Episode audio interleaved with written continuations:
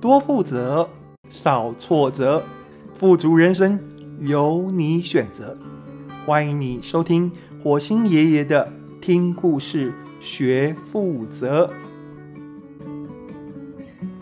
亲爱的朋友，你好，今天我要来跟你分享《X 经理人的奇幻管理学》第二十一集：不愿面对的真相。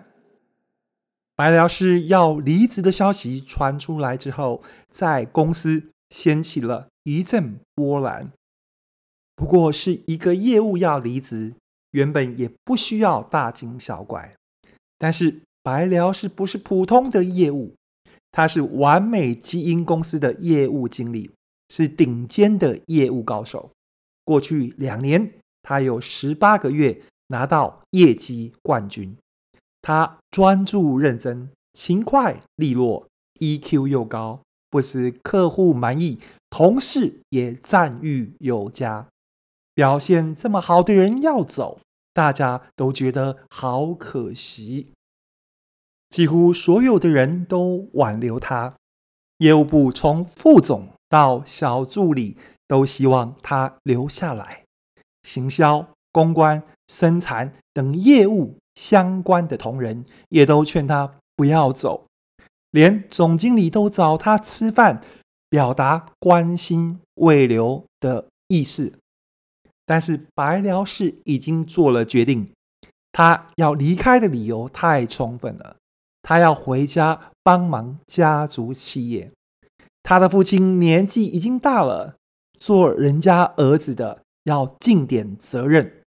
尽管这不是唯一的理由，但白辽士坚持，大家也就不便强留。一片未留声当中，相对比较沉默的是白辽士的主管，业务一部科普兰。这不让人意外，白辽士跟科普兰的关系从亲密到疏远，大家都看在眼里。一开始，科普兰亦师亦友，跟白疗士一起打拼。科普兰传授业务本领，白疗士认真实践，两个人一起打下了部门的半片江山。他们上班一起打拼，下班一块喝酒，好的就像哥们似的。但是人红是非多，随着白辽士三不五时被业务副总维瓦蒂钦点称赞，加上茶水间八卦耳语传播，业务一部的主管以后啊会改姓白啦。科普兰变了，他变得冷淡苛刻。他先是对白辽士提出拓展业务的方法，嗤之以鼻。你这家伙冲太快了吧？你以为你是谁呀？啊，可以开始教人家怎么做业务了吗？接着，他挑剔白疗士的工作，不仅给予的协助变少，也不让他参与新的业务专案。这两个人上班照样打拼，但下班各自回家。科普兰的反应很正常。白辽士功高震主，尽管少有金牌业务像白辽士这么低调，白辽士亮眼的表现让科普兰觉得很刺眼。科普兰必须要让白辽士明白，他可是这里唯一的老大，在他的地盘里面，你跑得再快也没有用。白辽士不是白痴。这一切他看在眼里，了然于胸。只是事情演变到现在，他觉得有点伤心。他是一个重感情的人，把主管、同事、朋友看得比自己还要重要。他尽可能的收敛、谦虚，照顾到所有人的感受，也很努力修补跟科普兰的关系。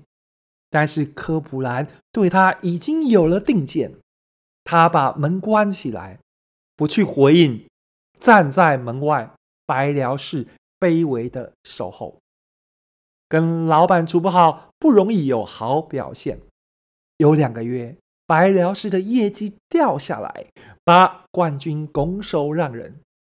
他一直调试自己，花了一些时间才恢复，业绩重回第一。但是冠军没有让白辽士开心，处在一个低气压的工作环境，他不时想着，是不是离开？能够让科普兰高兴，他想了很久，刚好家族有一个工作机会，他就递出辞呈。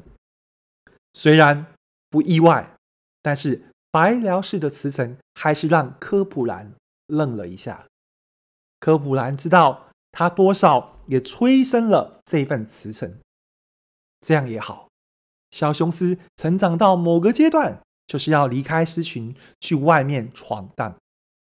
白辽士的离职面谈非常形式，科普兰无法敞开心门，他没有积极慰留。问了理由之后，他就说必须要跟上面讨论一下，暂时把辞呈割下来。等到所有人未留过都没有用，科普兰才又找了白辽士。给了他简单的祝福，就批准了辞呈。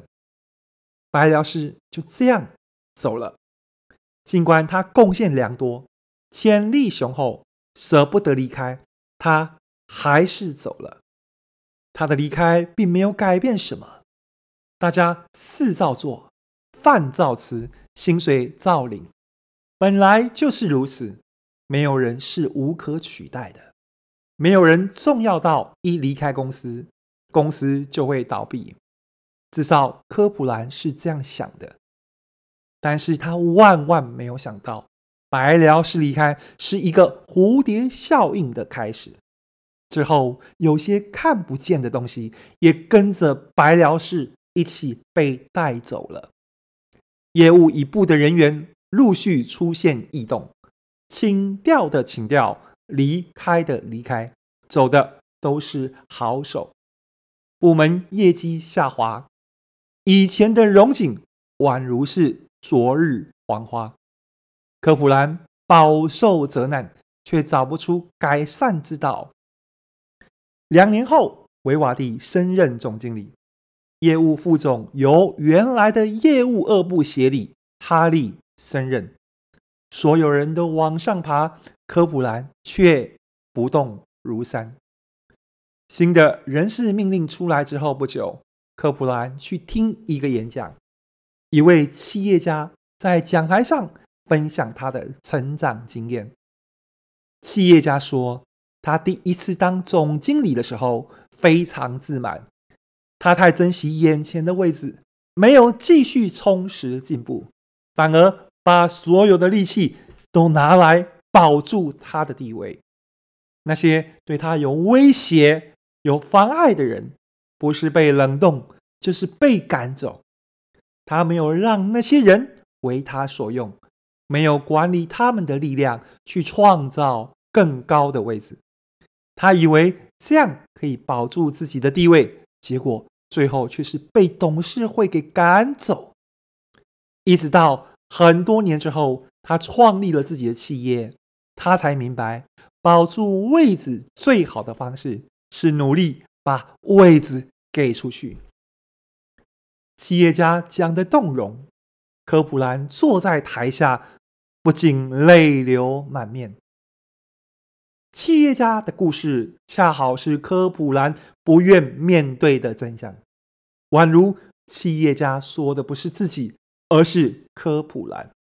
结束演讲前，企业家告诉所有的听众：“紧咬着骨头不放，你是吃不到牛排的。”